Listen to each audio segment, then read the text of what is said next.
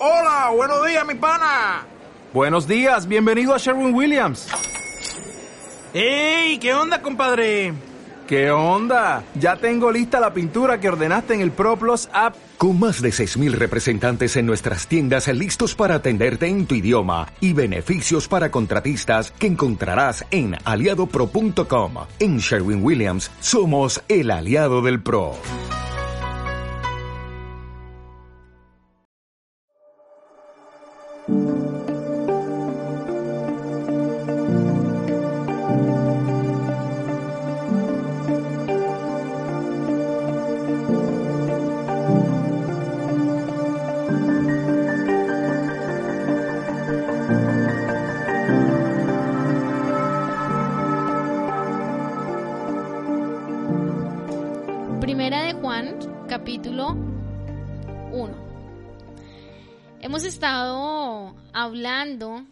Acerca de lo que, mm, a ver, eh, referente a las palabras que el Señor nos dio desde comienzo de año y es de que volvamos a hacer un huerto con el Señor, ¿sí? O, pues sencillamente, si es que no había un huerto, que el Señor pueda eh, edificar un huerto con nosotros, ¿cierto? Entonces hemos estado trabajando sobre algunas palabras y, y la última que trabajamos referente a, a, um, poder cultivar el huerto con el Señor y volver a los principios es eh, tocar como esos principios espirituales que nos ayudan a, a comenzar bien un huerto, ¿sí? Obviamente eh, en esa ocasión quedamos en el tema de la confesión que se abrió ampliamente en Benjamín, sí, luego tuvimos el tiempo pues donde se pudo poner por obra lo que escuchamos, ¿no? El, confesar, el poder traer delante del Señor y del cuerpo lo que estaba pasando. Y hoy vamos a continuar hablando de esos principios, ¿sí? Eh, estamos eh, tocando, eh, no digo yo que Juan o, o, las cartas de Juan sean eh, uno de los libros que nos llevan al principio del huerto, ¿sí? Pero en definitiva hay muchos principios acá que nos van a ayudar para eh, poder comprender qué significa volver al principio de las cosas, qué significa volver a los principios con Dios. Si bien no estamos hablando de un comenzar de cero, sí, porque no, no podemos ignorar las cosas que ya sabemos de Dios, no podemos ignorar lo que hemos aprendido de Él ni las experiencias que hemos tenido de Él, sí es necesario cada tanto regresar al principio de las cosas. ¿Por qué? Porque siempre hay algo en el principio que tú no viste, ¿sí? O sencillamente hubo gente que nunca comenzó bien. Esa es la verdad, ¿sí? O sea, que, que de pronto se adaptó a la iglesia, se adaptó a las costumbres eclesiásticas, eh, se quedó porque encontró un grupo lindo, pero no comenzó bien su vida en el Señor. Entonces, cada tanto nosotros tenemos que revisar cuando el Espíritu le indica esos principios en Dios, ¿sí? Y quiero hablarles de algo muy interesante, porque de hecho el primer versículo de, de esta carta de Juan comienza diciendo lo que era desde un principio, ¿no? Ustedes saben que Juan es uno de los apóstoles que más va a hablar de los principios, ¿sí? O sea, allá en, en, el libro de Juan, en su primera carta, él va a estar hablando acerca de que en el principio, quién era Dios, dónde estaba, ¿verdad? Todo este tema. Acá, en, en las otras tres cartas, bueno, tres, en realidad son cinco cartas de Juan, pero estas tres que, que están juntas, él comienza hablando de otro principio. Y allá en Apocalipsis, que es otra carta de Juan, también él va a hablar de otro principio, ¿sí? Entonces acá dice lo que era desde un principio, lo que hemos oído, lo que hemos visto con nuestros ojos, lo que hemos contemplado y palpado en nuestras manos acerca del verbo de la vida. Porque la vida fue manifestada y la hemos visto y damos testimonio y os anunciamos la vida eterna, la cual estaba ante el Padre y nos fue manifestada. Más o menos él está diciendo algo muy parecido a lo que dice allá en el libro de Juan. Sin embargo, no es lo mismo. Lo que hemos visto y oído os lo anunciamos, para que también vosotros tengáis comunión con nosotros. Y nuestra comunión verdaderamente es con el Padre y con su Hijo Jesucristo. Y estas cosas os escribimos para que vuestro gozo sea completo. No sé si alguna vez ustedes le pusieron atención a ese, a ese versículo 4, Pero es muy interesante que dice ahí. Él dice que las cosas que nos va a escribir en esta carta, no las escribe para que nuestro gozo sea completo, ¿verdad? Ahora, tradúzcase la palabra gozo como deleite, ¿sí? Como satisfacción, como llenura. Y dice, estas cosas que les voy a escribir es para que ustedes tengan el deleite completo. Es para que ustedes tengan satisfacción completa, ¿sí?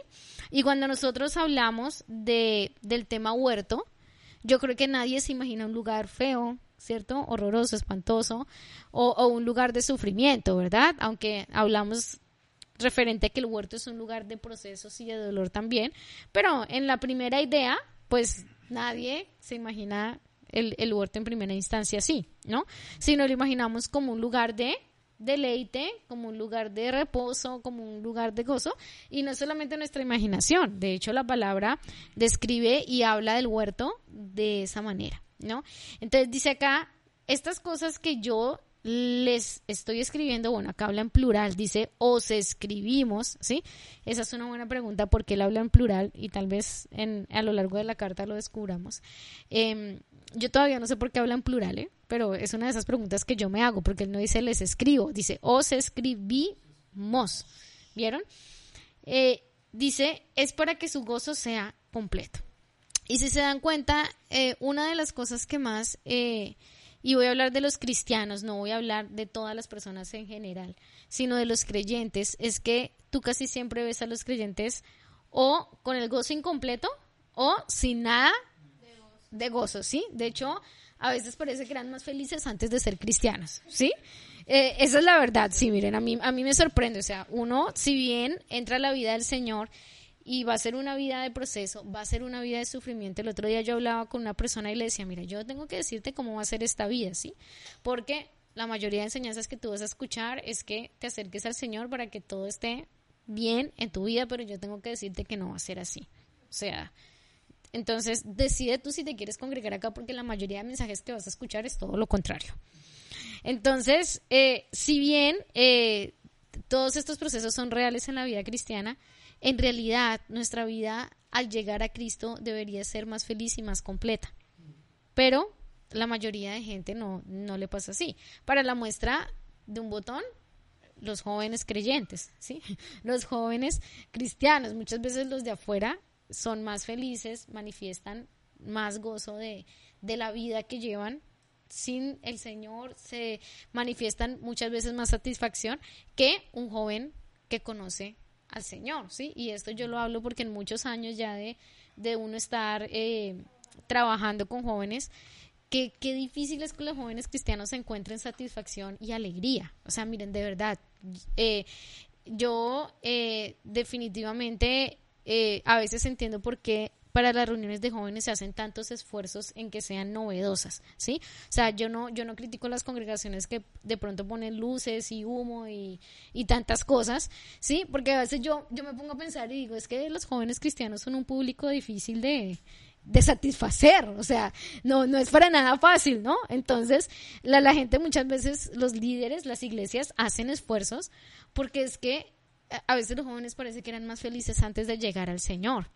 Entonces, él dice, yo les voy a escribir estas cosas para que su deleite sea completo. Dígame a quién no le llama la atención este mensaje, ¿verdad? Podríamos decir, usted quiere saber el secreto de cómo usted se va a sentir gozoso y deleitoso y completo en todo.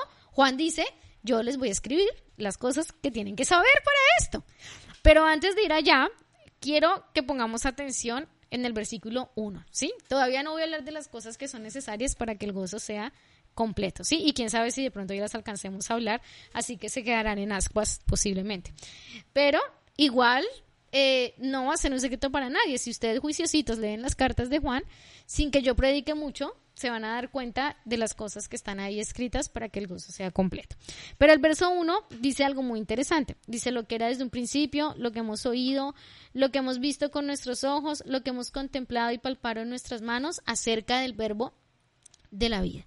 Algo que uno tiene que ponerle mucha atención a la palabra cuando la lee es las descripciones que hace acerca de Cristo, ¿sí? No todos los libros ni todas las, cartas que nosotros vemos de los apóstoles o en otros libros de la Biblia comienzan haciendo las mismas descripciones de Cristo. Juan va a ser si no me atrevo a decir y puede que me equivoque, porque hay que corroborarlo un poco más, el único apóstol que se refiere a Jesucristo como el verbo de la vida. O sea, desde su primera carta, él va a hablar de Cristo como el verbo.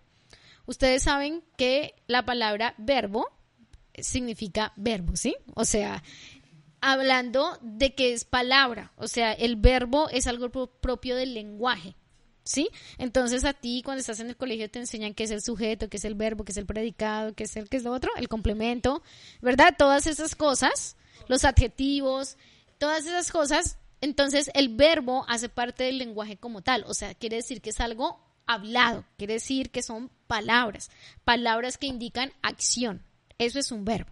¿Vieron? Entonces, él habla, él casi siempre va a hablar de Cristo como el verbo de la vida, o sea, como la palabra de vida que se hizo carne. Y él dice que desde el principio él era el verbo. Y sabemos que la primera manifestación de Cristo fue como palabra, ¿sí? Cuando la palabra dice, y dijo Dios, ¿sí? Ese dijo de Dios, ese, ese decir, eh, está implícitamente relacionado con Cristo. O sea, no era solo una palabra hablada, sino que era una palabra con materia, si es que se puede decir así.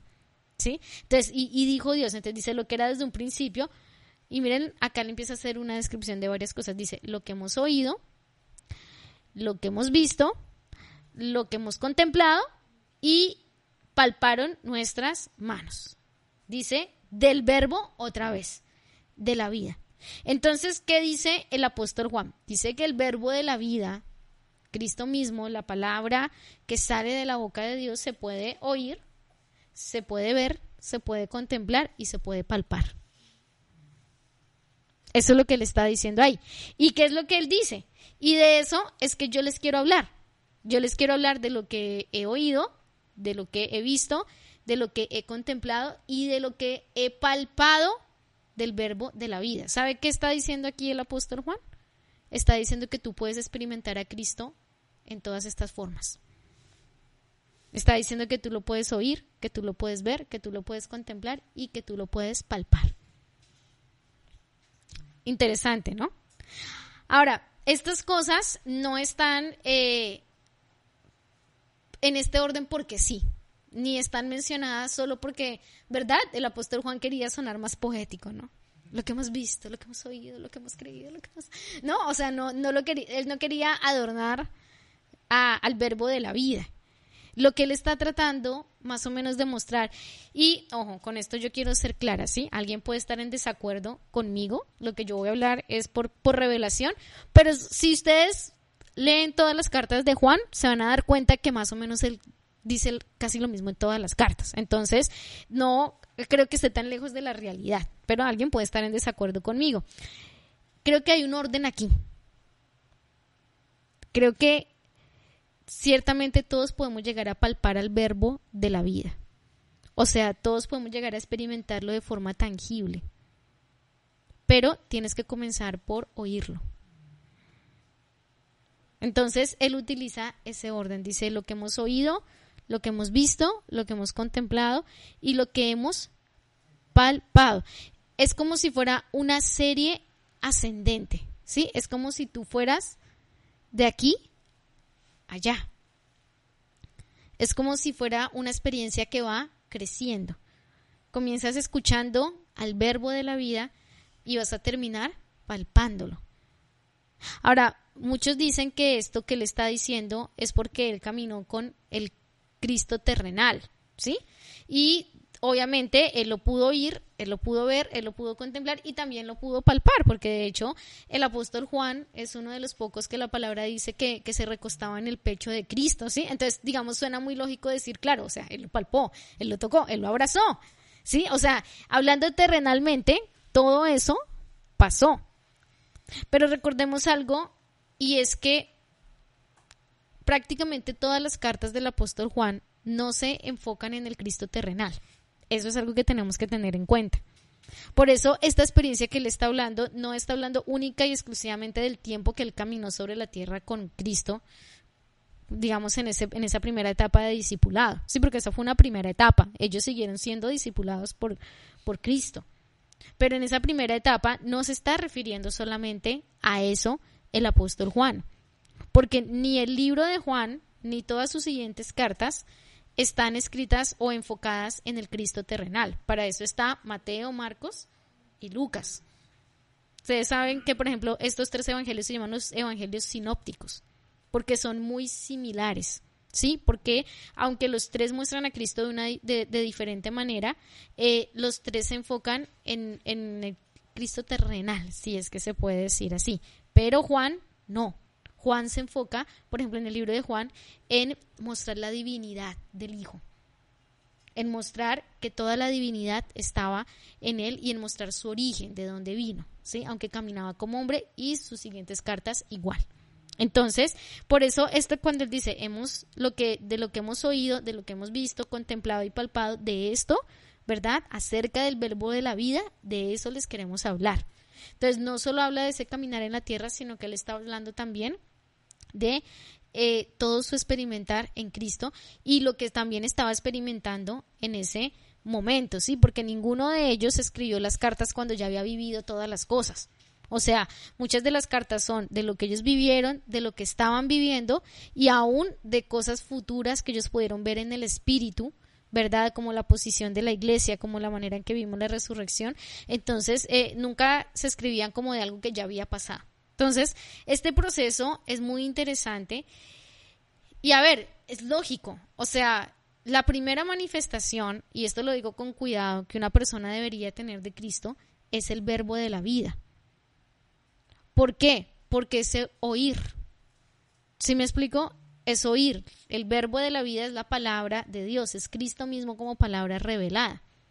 Entonces, ¿qué es lo primero? Porque tú vienes a Dios, porque alguien te predicó, porque alguien te habló, porque escuchaste, ¿viste? O sea, la primera, una de las primeras manifestaciones de Cristo es ser el verbo de la vida. Y él dice, toda esta experiencia comenzó con oírlo. Luego él dice lo que hemos visto. Ese, ese ver es cuando tú has dejado de ver entre todo lo general y la mirada se te fija en algo. Es de ese ver que estamos hablando o de ese ver que él está diciendo. ¿sí? Es como fijar la mirada en algo. Pero luego él vuelve a, repetir otra palabra, en una versión dice lo que hemos visto y luego dice lo que hemos mirado y en otra dice lo que hemos visto y lo que hemos contemplado. Ese mirar o ese contemplar ya no tiene que ver solamente con que en medio de lo general tú fijaste la mirada en algo, sino que ahora tú estás viendo con detalle. Estás buscando detalles en lo que anteriormente fijaste tu mirada. ¿Viste? Y bueno, ahí va a seguir la siguiente etapa que es saber palpado, ¿sí? O sea, que es tener una experiencia más tangible pero nadie puede pasar de oír a palpar. Eso tiene que ver también con el proceso que vivió la parte del oído. Puede ser, puede ser. Él dice, de oídas te había oído, más ahora mis ojos te ven, ¿no?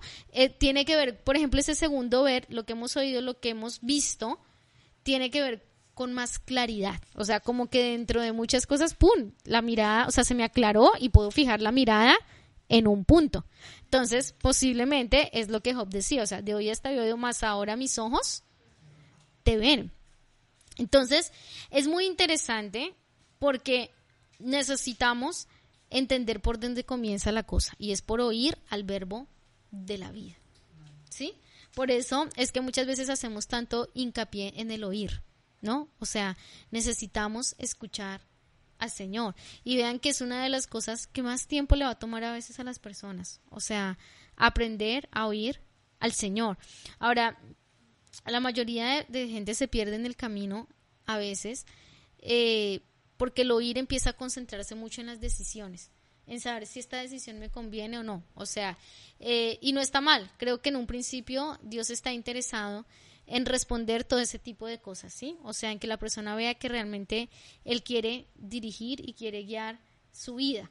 Pero a medida que las cosas se van agudizando, ¿sí me explico? Eh, por ejemplo, una persona recién convertida, recién llegada al Señor, de pronto antes ni siquiera tenía a Dios en cuenta, ¿no? Pero de pronto ahora cada vez que sale para un viaje, para la calle, se encomienda a Dios, ¿no? Señor, ayúdame en mis cosas, que me vaya bien en mi viaje, acompáñame en estas cosas y eso está re bien. Y el Señor muchas veces le va a responder, ¿verdad? Con, con señales, con, con temas, o sea, y la persona, ay, Dios está conmigo, ¿verdad? Y, y es como que, pero cuando, ¿verdad? El Señor empieza a apretar un poco la tuerca y dice, bueno, ya no solamente es que ores para que te acompañe, para que te vaya bien, para que, sino ahora me vas a preguntar si es lo que yo quiero. Ahí es donde empieza a hacer cortocircuito la mayoría de gente.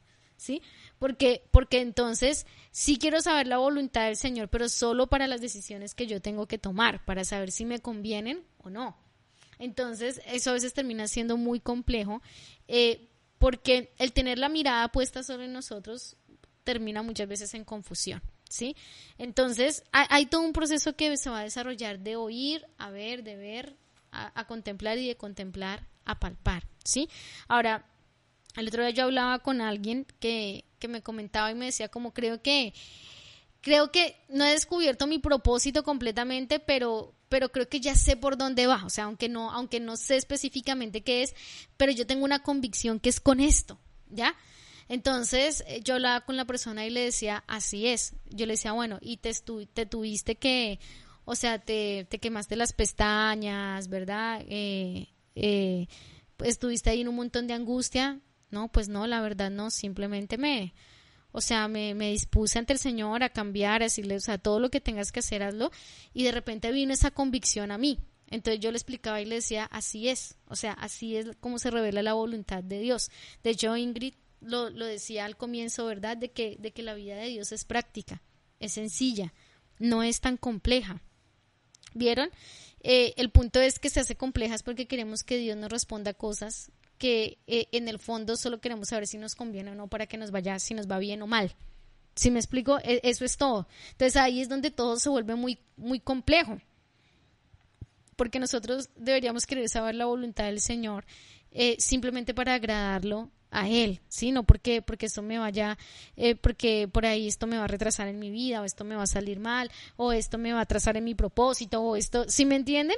Y, ok, nadie tiene que sentirse mal por eso, todos pasamos por esa etapa, o sea, todos en algún momento se nos alumbra y nos damos cuenta que estábamos preguntando la voluntad de Dios solo o para que nos fuera bien, o para que no nos fuera mal, o para no equivocarnos, porque no queríamos equivocarnos en el camino. Y en algún momento y es el deseo de Dios que pasemos a la etapa solo de querer agradarlo a Él, sin importar si esa decisión me va a acarrear cosas malas para mí, sin importar si esa decisión me va a acarrear dolor, sin importar absolutamente nada, sin importar si esa decisión es tirarme al vacío. O sea, en algún momento, y eso es lo que el Señor anhela, es que lleguemos a buscar su voluntad de esa manera. Y ahí es donde, donde uno puede ya empezar a ver y a palpar algunas cosas de Dios. Es donde la vida de Dios empieza a hacerse tangible. ¿Vieron? Es donde la vida de Dios empieza a hacerse tangible en todo. No solo en lo que debo decidir, sino que, que, en todo, en mi vida, en mis finanzas, en mi salud, la vida de Dios empieza a poderse tocar. Empieza realmente a, a poderse palpar. ¿No? Y era lo que él decía, o sea, y lo que hemos palpado acerca del verbo de la vida. Entonces, todo proceso, todo, todo, Dios apunta a que se forme la imagen de Dios en nosotros. Pero es un proceso muy interesante el que plantea Juan, sin ánimos de que Juan está diciendo, este es el proceso, ¿Sí me entienden? O sea, uno tiene que ponerle mucho cuidado a las palabras que a veces utilizan los apóstoles. Es, hubiera sido sencillo decir, bueno, lo que hemos oído acerca del verbo de la vida, eso les queremos contar. Si él no quisiera que pusiéramos atención en esas cuatro palabras.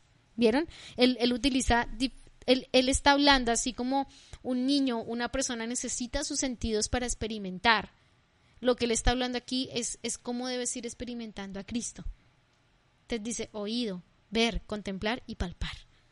En todas esas áreas Él quiere que lo experimentemos, pero comienza con el oír. Entonces dice, porque la vida, hablando del verbo, fue manifestada y la hemos visto y damos testimonio y os anunciamos la vida eterna, la cual estaba ante el Padre y nos fue manifestada. Ahí está hablando de lo que él escribe allá en su primera carta, cuando decía que el verbo era Dios y Dios estaba con el verbo y el verbo, ¿verdad? Y, todo el trabalenguas ese del, del, primer versículo. Eh, es lo que le está diciendo acá. Dice, o sea, qué tremendo es. Lo que estuvo delante del Padre y lo que estaba ante el Padre, eso nos fue manifestado a nosotros. ¿Cómo? Como el verbo de la vida. Como esa palabra, como esa, esa acción. Así nos fue manifestado. Y vuelve y él repite, lo que hemos visto y oído os lo anunciamos. ¿Para qué? Para que también vosotros tengáis comunión con nosotros. ¿Por qué razón el apóstol Juan nos está comentando, nos está contando, nos quiere llevar y nos está diciendo Cristo se puede experimentar de todas estas formas y por qué él está escribiendo y no solamente él, sino todos los apóstoles, profetas de las escrituras, por qué ¿Por qué estas cosas quedaron escritas? ¿Por qué no las están anunciando? Dice, para que puedan tener comunión con nosotros. O sea, al momento de nosotros estar leyendo esto, estamos teniendo comunión con el apóstol Juan, porque estamos escuchando lo que él, lo que él oyó, lo que él vio. ¿Vieron? Porque yo les estoy compartiendo esto a ustedes, para que ustedes puedan tener comunión conmigo y podamos tener comunión con el apóstol Juan y podamos tener comunión. Entonces, ¿Qué pasa, por ejemplo, cuando yo estoy dentro de un grupo como este que estamos acá y alguien está compartiendo algo pero yo no lo recibo? Yo lo estoy juzgando, yo lo estoy... ¿Qué pasa? No hay comunión. Eso no quiere decir que yo no pueda corroborar en las escrituras lo que están enseñando, ¿verdad? Eso no quiere decir que yo no pueda hacerme preguntas acerca de lo que están compartiendo y que las pueda hacer. Eso no quiere decir que de pronto yo diga, uy, no sé, esto como que no lo, como que no lo comprendo porque si en la palabra dice esto, sí, eso no quiere decir que nosotros no podamos hacer esos procesos. Pero él dice, les compartimos esto para que tengamos comunión, para que ustedes tengan comunión con nosotros, porque yo comparto una revelación que Dios me da para que podamos tener comunión. ¿Por qué ustedes van a empezar a enseñar una vez al mes? Para que podamos tener comunión, para compartir lo que estamos recibiendo de Dios. ¿Vieron? ¿Por qué ustedes deberían evangelizar? Para que otros puedan tener comunión. Si reciben el mensaje, pueden entrar en esta comunión. ¿Y qué dice él? Y nuestra comunión verdaderamente es con el Padre y con su Hijo Jesucristo. O sea, no es solo comunión entre nosotros, sino que entramos en comunión con el Padre y con el Hijo. Mire, de pronto aquí alguno de ustedes, no sé, pasó una semana frikis de oración, ¿sí? O sea, nada, pasó una semana cero oración. Pero al estar aquí con nosotros y estar en un tiempo de adoración y en un tiempo, ¿saben qué? Están entrando en comunión con el Padre. Ahora, eso no quiere decir que nos acostumbremos a vivir de esa manera, ¿no? O sea, tenemos que, claro, porque, porque no, no podemos acostumbrarnos a vivir de esa manera, pero es lo que él dice acá. Entonces, ¿por qué estamos hablando de esto hoy? Porque el Señor, a través de estas verdades, quiere que tengamos comunión con Él. Entonces dice, y ahí sí entra Él. Y estas cosas os escribimos para que vuestro gozo sea completo. Entonces, el primero, ¿verdad? Habla, habla de, este proceso y dice, Amados, Cristo se puede experimentar de muchas, por lo menos de estas cuatro formas que dice acá. Se puede oír, se puede ver, se puede, ¿verdad? Dice él esto. Dice, y, y todo esto que estamos experimentando lo queremos anunciar para que tengamos comunión. Y tengamos comunión con el Padre, ¿verdad? Y con su Hijo. Y luego él dice, y estas cosas que les estamos anunciando y que les estamos escribiendo son para que su gozo sea completo. ¿Vieron? Entonces, por lo menos, apenas estamos leyendo las primeritas que dicen, el verbo de la vida puede ser oído, puede ser visto, puede ser contemplado, puede ser palpado, y ya eso está produciendo cierto gozo en nosotros. ¿Vieron? Estamos hablando de que, de que al, al, estar escuchando lo que el apóstol Juan nos está anunciando, estamos en comunión con él y a su vez en comunión con el Padre. Y eso nos está produciendo, ¿verdad? cierto gozo. Entonces, dice, y os escribimos estas cosas para que su gozo sea completo. ¿Para qué? Para que tú sepas que puedes experimentar a Cristo de todas estas formas. Ahora, alguien pensará y dirá, oiga, pero es que yo ni siquiera oigo bien a Dios. O sea, estoy pailas porque me faltan, son cuatro y no voy ni en la cero punto. ¿Cierto? Pero, o sea, Juan las está diciendo porque dice, podemos. O sea, aún una persona sorda físicamente hablando podría oír al Señor. Porque no estamos hablando, acá no está hablando solo de los sentidos físicos, por eso les digo que esta, esta experiencia que Él nos está relatando no se refiere solo a su caminar con el Cristo terrenal.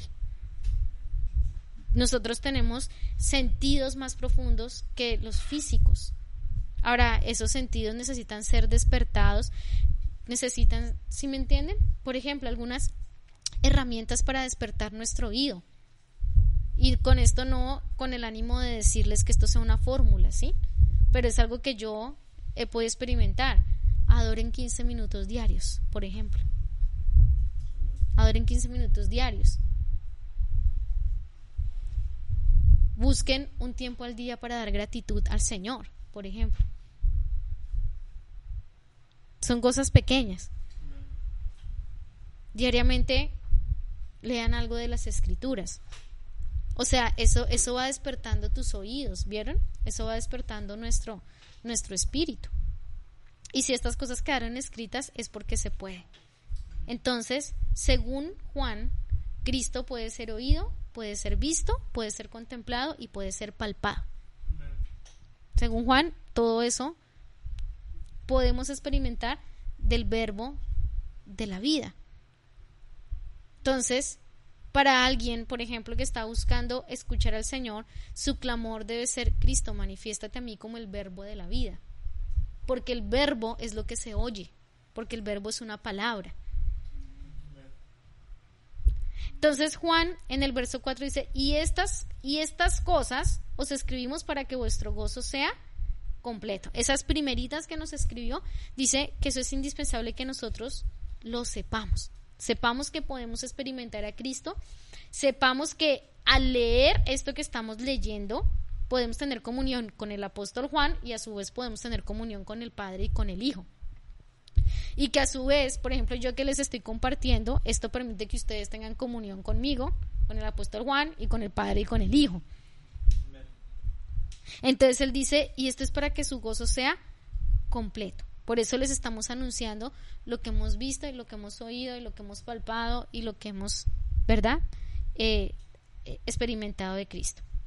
Ahora, casi todo el libro de Juan va a girar en torno, casi todo, no digo que todos, porque ustedes van a dar cuenta que estas cuatro cosas él las va a ir tratando durante todo el libro. Van a haber momentos donde va a hablar del oír, van a haber momentos donde él va, a hablar del ver, va a haber momentos donde va a hablar del contemplar y va a haber momentos donde él va a hablar del palpar. ¿Sí? Entonces va a comenzar con el oír. Y aquí vamos al versículo 5. Dice, este es el mensaje que hemos oído de él y os anunciamos. Va a comenzar con el oír. Ahora, él dice, yo les tengo que anunciar lo que oí para qué. ¿Para qué dice él en los primeros versos que nos anuncia estas cosas? para que tengamos comunión. Para que tengamos, esta palabra es clave, comunión. Común, unión. Si tú estás escuchando lo mismo que yo, y tú estás escuchando lo mismo que yo, y tú estás escuchando lo mismo que yo, tenemos comunión. Por eso es tan difícil cuando una persona te dice, es que yo siento que Dios sí me habló en esto, y tú estás viendo que por ahí no es no hay comunión. La comunión no es de que nos caigamos bien. La comunión no es de que, sí, sí, sería lo contrario a, a comunión, sería lo contrario, desunión, sería lo contrario. porque la palabra comunión se despliega la palabra comunidad. Entonces, comunidad es una congregación que está escuchando lo mismo. Lo mismo, qué tremendo. Entonces, miren lo que yo les decía, este grupo que puede estar aquí, muchos pueden estar diciendo así, ¿verdad? Wow. Y otros podrían estar, a mí la verdad es que eso no me suena. O sea, yo no sé, ya ahí se rompió la comunión. Ahí la, adicionemos la, eh, le vamos a pasar las sugerencias al apóstol Juan de, ¿verdad? Es tremendo porque la cena del Señor es la comunión. O sea, yo no puedo compartir la cena cuando yo no estoy escuchando ni, ni viendo ni todo lo que se traduce en ese Exacto. Y puede de pronto que yo no estoy escuchando. Miren, les pongo un ejemplo entre nosotros. A veces nosotros no estamos escuchando lo mismo. Nosotros, eh, como hermanos. ¿Quiénes? Por ejemplo, Pero ¿qué pasa? Pero ¿qué pasa? En ciertos, en ciertos momentos alguien decide ceder. ¿Sí me explico? O sea, y digo amén a lo que ella está diciendo o amén a lo que él está diciendo. ¿Por qué? Porque yo también tengo que ser consciente cuando yo no estoy escuchando algo claro totalmente.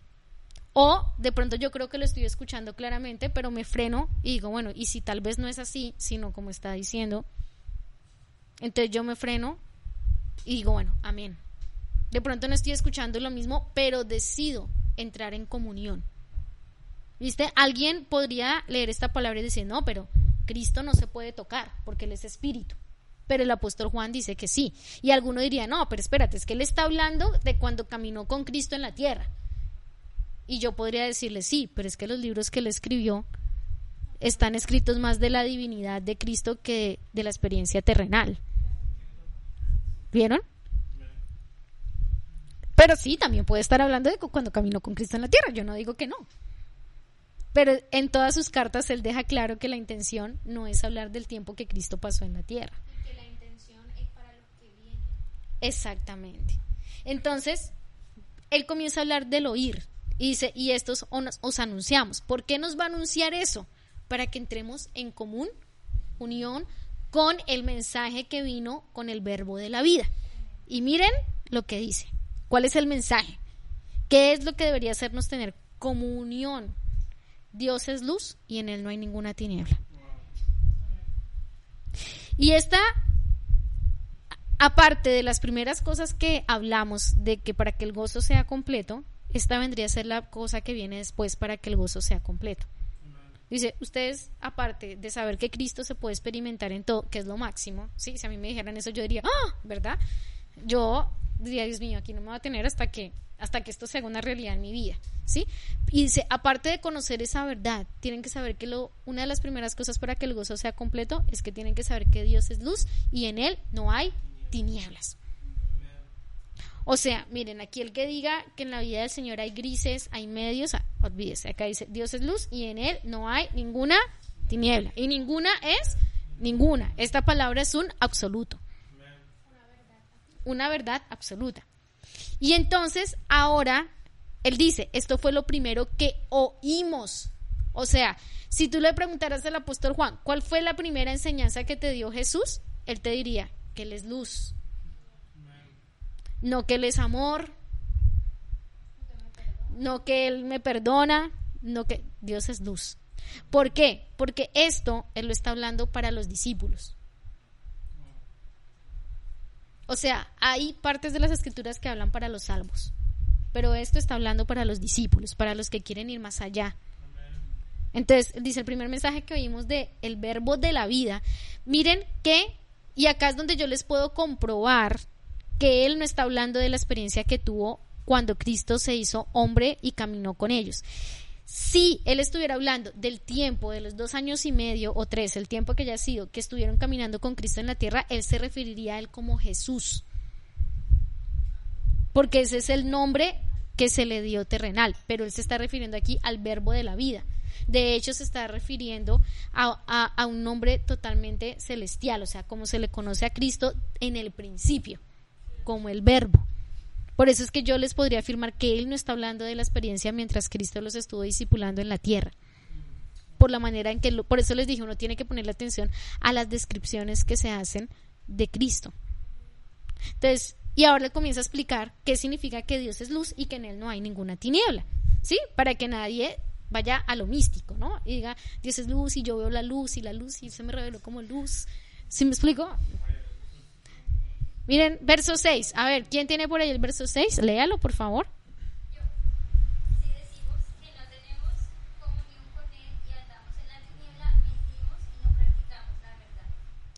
Lo primero. Dice, si decimos, acuérdense que él está hablando aquí del oír y ahora está también, a ver, valga la redundancia, del hablar.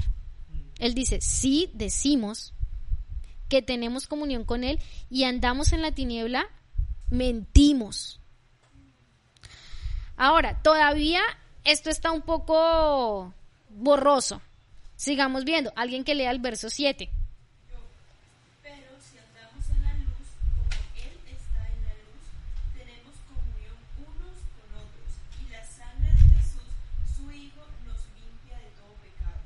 Miren qué tremendo esto que dice acá.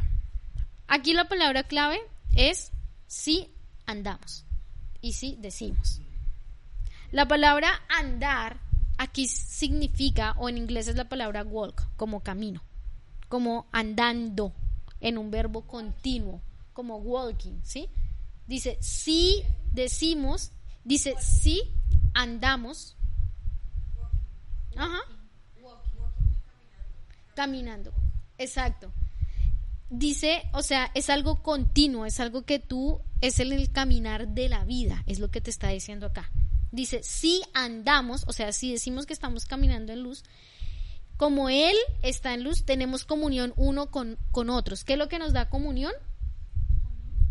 La luz. La luz, caminar en luz. Miren que acá, aquí empezamos con el tema del verbo. Por eso este libro comienza diciendo, ¿cuál es el verbo que utilizan acá? Caminar, andando, Y caminando es una acción que es, conse- o sea, que es constante. detrás de otra. constante. Exactamente. Entonces, miren que acá ya comienza a aparecer lo del tema del verbo. Dice, si nosotros andamos en la luz, o sea, estamos caminando constantemente en luz, como Él está en luz. Mire que es interesante porque acá no dice que estamos en la luz, dice que vamos caminando, pero Él sí está en luz. ¿Vieron? Entonces, no es solamente decir yo estoy en luz. No, yo voy andando, estoy aprendiendo a caminar en luz, hasta que esté completamente en la luz. Entonces dice él, tenemos comunión unos con otros. ¿Quiénes son los que tienen comunión? Lo que, los que están andando o caminando en luz. ¿Qué es lo que nos da comunión entre hermanos? Que estemos caminando en luz. ¿Vieron? Y la sangre de Jesús nos limpia de todo pecado. Miren esta afirmación que hace acá. Algunos dirían, no, obviamente, o sea, la sangre del Señor, si tú le pediste perdón, pero aquí no está hablando del acto de cuando tú te convertiste, ¿verdad? Que le pediste perdón al Señor, o bueno, voy a utilizar no la palabra convertir, voy a utilizar la palabra cuando tú estabas entrando en el camino y por ahí te hicieron hacer alguna oración, sí, que tú aceptaste a Jesús en tu corazón y esto y lo uno y lo otro, que el Señor te limpió, ciertamente. No está hablando de ese acto, de ese momento donde pediste perdón al Señor por tus pecados. Está diciendo que el andar en luz nos hace estar en comunión. Y al estar en esa comunión, la sangre del Señor nos puede estar limpiando de pecado. Es la acción de estar caminando en luz lo que hace que la sangre que se derramó del Señor nos limpie. Muchas personas piensan que decir al Señor solamente, límpiame con tu sangre, ya lo limpió. Esa fue en una primera instancia, cuando tú no eras consciente de tus pecados, cuando, viste, eso fue algo ahí ya. Pero aquí dice que esta sangre va limpiando a medida que tú andas en luz, que tú vas caminando en luz. Entonces, ¿por qué una persona puede durar muchos años en un pecado? Porque no está andando en luz y la sangre no lo ha podido limpiar. Por eso le está diciendo, una de las cosas para que su gozo sea completo es que Dios es luz, debes andar en luz. ¿Quieres que tu gozo sea completo? Anda en luz. Claro, yo les voy a decir una cosa, ¿cómo puede tener alguien gozo completo que lleva 10 años con un pecado en su vida? ¿Alguien puede estar gozoso con eso? De escuchar que hay una vida que no, que no está alcanzando, que no está viviendo. ¿Vieron? eso le causas una ansiedad porque dice, no, pues yo soy un hijo de Caín, ¿sí? O sea, yo no, o sea, yo veo aquí, me dicen, me predican y yo nada. Ahora, ¿pero qué significa andar en luz? Es una buena pregunta. Bueno, él sigue hablando. Miren que todo esto comienza con el primer mensaje que oyeron del verbo de la vida. Y por eso él nos está transmitiendo el primer mensaje que oyeron del verbo de la vida. Verso 8. ¿Quién lo quiere leer?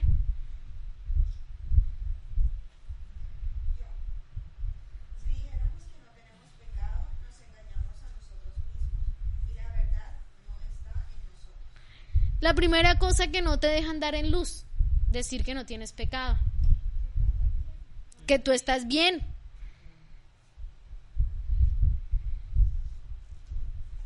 Ahí lo dice. Y miren que acaban a utilizar muchas veces estos verbos. Por eso estamos diciendo que lo primero que estamos tratando es el oír. Porque el verbo es lo que se oye. El, acá él va a decir si decimos, si andamos, y acá vuelve a decir si dijéramos. Porque todo esto tiene que ver con el hablar. Con el caminar y con el hablar. Y dice, si dijéramos no tenemos pecado, nos engañamos a nosotros mismos. Y la verdad no está en nosotros. La verdad hace parte de andar en luz. ¿Qué indica que tú eres una persona que está andando en luz? La verdad.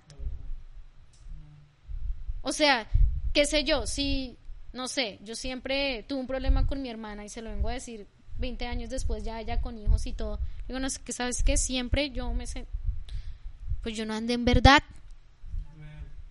Por eso es que no pude andar en luz y por eso es que no pude tener comunión con ella y por eso es que la sangre del Hijo no pudo limpiarme de eso que estaba pasando en mi corazón. ¿Vieron? ¿Estamos entendiendo cómo es que actúa la sangre en esto? A veces no entendemos cómo trabaja la sangre de Cristo, ¿vieron? O sea, a veces la sangre de Cristo es una idea bien, como bien abstracta. Y acá te está diciendo, la sangre de Jesús trabaja si tú andas en luz. La sangre de Jesús trabaja si tú no niegas que tienes pecado. Ahora, eso no significa ser alguien cínico. ¿Ya? Porque a veces hay gente que dice, no, yo sé, yo sé que yo soy un pecador, yo sé que yo ando, si me entiendes? O sea, yo he conocido gente que llega a ese punto de cinismo.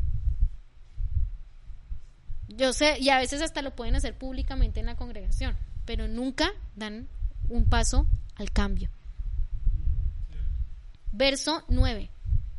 Si confesamos nuestros pecados, Él es fiel y justo para perdonar nuestros pecados y limpiarnos de toda maldad. Y aquí sigue hablando de tener comunión unos con otros. ¿Cómo sé yo que estoy caminando en luz? Porque yo confieso mis pecados. Miren, normalmente la gente confiesa después de que lo hizo.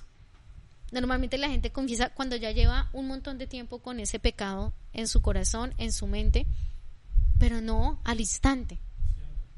¿Sí? Y con eso no estoy diciendo que, ¿verdad? Cada cinco minutos, ah, hice esto. No. O sea, no somos gente tonta, ¿sí me explico? Yo sé que hay cosas que, que puedo, pero muchas cosas hay que hablarlas para tener comunión y andar en luz y que la sangre de verdad nos pueda limpiar. Entonces, ¿qué es lo que el apóstol Juan está diciendo? ¿Tú quieres oír al verbo de la vida? Sí, bueno. Lo primero es que tienes que saber cuál es una verdad fundamental del verbo y es que es luz. Lo segundo que tienes que saber es que el verbo está en luz y no anda en ninguna tiniebla. Entonces, si tenemos comunión con él, dice, no mentimos. Si decimos que tenemos comunión con él, no mentimos. Si tú confesaste por allá 30 años después algo, mentiste, no caminaste en la verdad. Eso no permitió que andaras en comunión. Eso no permitió que realmente andaras en luz. El acto de luz es hablarlo en el momento que se debe hablar. Eso es luz. Ya después no es luz. Exactamente. Exactamente. ¿Vieron? O sea, miren, si alguien lee con atención este verso, es como si tú le hicieras una entrevista al apóstol Juan. Juan, ¿verdad? ¿Qué fue lo primero que Jesús te dijo? Bueno, la verdad es que lo primero que Jesús me dijo es, yo soy luz y no hay ninguna tiniebla en mí. ¿Sí me explico? Eso es lo- él nos está contando, pero no está hablando del Jesús terrenal, el que caminó dos años y medio con ellos. sino del revelado. Entonces dice, si confesamos nuestros pecados, Él es fiel y justo para perdonar nuestros pecados y limpiarnos de toda maldad. No está diciendo nuestro pecado, sino nuestros. Porque Él sabe que siempre hay la posibilidad de que sean varios. ¿Vieron? Ahora, yo les dije que casi todo el tiempo Él habla en plural y casi todo el tiempo habla de la comunión de los unos con los otros. ¿Por qué? Porque todo esto se hace en comunión con otros. Ahí es donde tiene efecto. ¿Por qué? Porque hay gente que dice, no, yo ya le confesé mis pecados a Dios. Él ya sabe lo que yo hice. Yo lo manejé con el Señor. Pero Juan te dice que ahí no hay comunión alguna. La comunión es esto. Esto es la comunión. ¿Vieron? Ahora es súper complicado porque todo es por Zoom, ¿verdad? Pero estamos hablando de las reuniones. Pero en la vida práctica uno se puede reunir, puede hablar, puede... ¿Vieron? Entonces dice, si confesamos, Él es fiel y justo. ¿Saben por qué? Porque al hacer eso tú andas en luz, al hacer eso estás entrando en comunión. Por eso Él puede ser fiel y justo para que te limpie de todos los pecados y de toda la maldad. ¿Y con qué te limpia? Con la sangre, que se manifiesta cuando andamos en luz y tenemos comunión unos con otros, dice. La sangre no actúa muchas veces poderosamente en una sola persona. La sangre actúa poderosamente cuando hay comunión. ¿Vieron? Y termina el verso 10 diciendo, ¿qué dice el verso 10?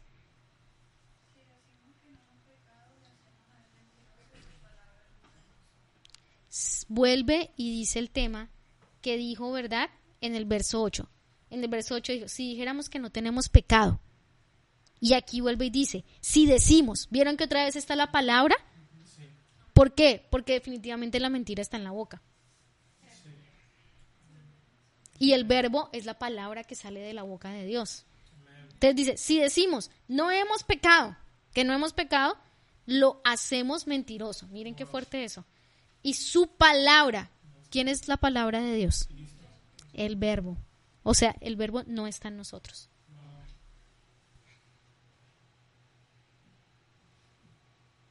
Y Juan dice, estas son las primeras cosas que tienen que saber para que su gozo sea completo. En este mensaje, donde ustedes ven el amor, el compañerismo, ¿no? Juan dice, estas son las cosas que ustedes deben, desde el versículo 1 dice, estas son las cosas que ustedes deben saber, o las primeras que deben saber para que su gozo sea completo. ¿Tú quieres tener gozo completo? Tienes que creer que Cristo se puede experimentar desde el oír hasta el palparlo. Tú quieres es tener tu gozo completo, escucha lo que se te está anunciando para que podamos tener comunión unos con otros.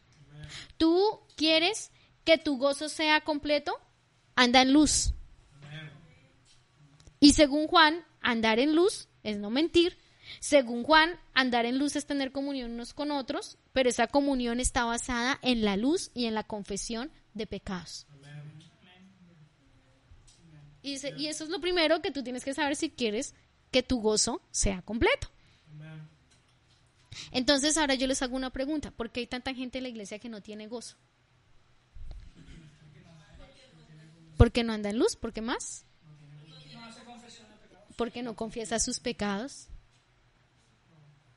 Porque no, trae, no trata sus pecados, no trae sus pecados frente a sus hermanos. Obviamente, como les dije, no estamos hablando de la confesión cínica, ¿sí? O sea, porque hay una confesión que es cínica, la que les digo que, sí, yo soy un pecador y aquí todos saben que yo soy un pecador. Y todos fallamos porque todos somos humanos y todos somos hombres y todos nacimos de Adán y verdad y todo lo que Adán hizo. Y no estoy diciendo que no. Pero el punto de confesar nuestros pecados es ese, o sea, es saber que sí hay una naturaleza pecaminosa que está operando, pero precisamente los estoy confesando no para que me tengan lástima y me digan, ay, pobre, ¿verdad? Si todos somos seres humanos. No, los estoy confesando para entrar en luz, para entrar en comunión, para que la sangre empiece a actuar y a limpiarme. ¿Vieron? Y todos seríamos cristianos más felices. Completo. ¿Sí? No sin pruebas, no sin aflicciones, no sin los procesos que tengamos que pasar de muerte, pero más gozosos. Por eso es que, por ejemplo, el gozo, la palabra gozo en la Biblia no viene de una constante sensación de felicidad, sino viene de haberse sentido completo aún en las adversidades de la vida. De ahí viene la palabra gozo. Y no hay gozo más grande que alguien que puede confesar su pecado y entrar en comunión y que la sangre lo limpie. ¿Vieron? Entonces, este primer capítulo de Juan lo hemos tocado así como por, como por encima. ¿Sí? Como por encima. De, traté de correr lo más que pude para respetar nuestro tiempo. Pero creo que es una palabra poderosa y es una palabra para leerla muchas veces en la semana y creo que esto trata del principio, esto trata de cómo cultivar un huerto con Cristo. Y acá te lo dice, tú quieres que tu gozo, de hecho, creo que dentro de los significados de la palabra huerto está deleite. Y ahí dice, ¿quieres que tu deleite sea completo? ¿Quieres que tu huerto sea completo? Bueno, primero cree lo que, lo que decimos acerca del verbo de la vida. Y segundo dice, anda en luz. Y esta es la forma de andar en luz. O sea, no hay pierde ahí. Porque fuera que Él nos dejara las ideas ahí en el éter, ¿sí? Y nos dijera, bueno, ahora averigüen qué es andar en luz. Pero dice, así es como se comienza a andar en luz. Y se debe caminar en luz. ¿Cuál es el elemento sobrenatural aquí? Que la sangre de Jesucristo se activa para limpiar los pecados y la maldad cuando decidimos andar en luz de la manera correcta. E esa es la parte sobrenatural. O sea, tú puedes llevar años batallando con un pecado, pero por hacer las cosas como el Juan nos está diciendo, tú puedes ser libre. Porque la sangre actúa es cuando hacemos las cosas como la palabra nos las muestra. Y yo estoy de acuerdo que necesitamos la revelación del Espíritu, pero a ver, miren qué cosa tan tremenda. O sea, si el Espíritu no le reveló esto al apóstol Juan, entonces ¿quién se lo reveló? ¿Vieron? Así que bueno, yo simplemente quiero animarlos a todos ustedes a que andemos en luz. Andemos en luz para que podamos tener comunión, para que la sangre de Cristo nos pueda limpiar cada vez que sea necesario. No tiene que haber una reunión especial de confesión de pecados en la iglesia. Un día antes de una reunión usted puede alzar su mano y decir un momentico antes de iniciar la reunión yo necesito hacer algo. La verdad es que esta semana pasó esto. Y hacer uso del recurso que nos está diciendo la palabra. ¿Vieron?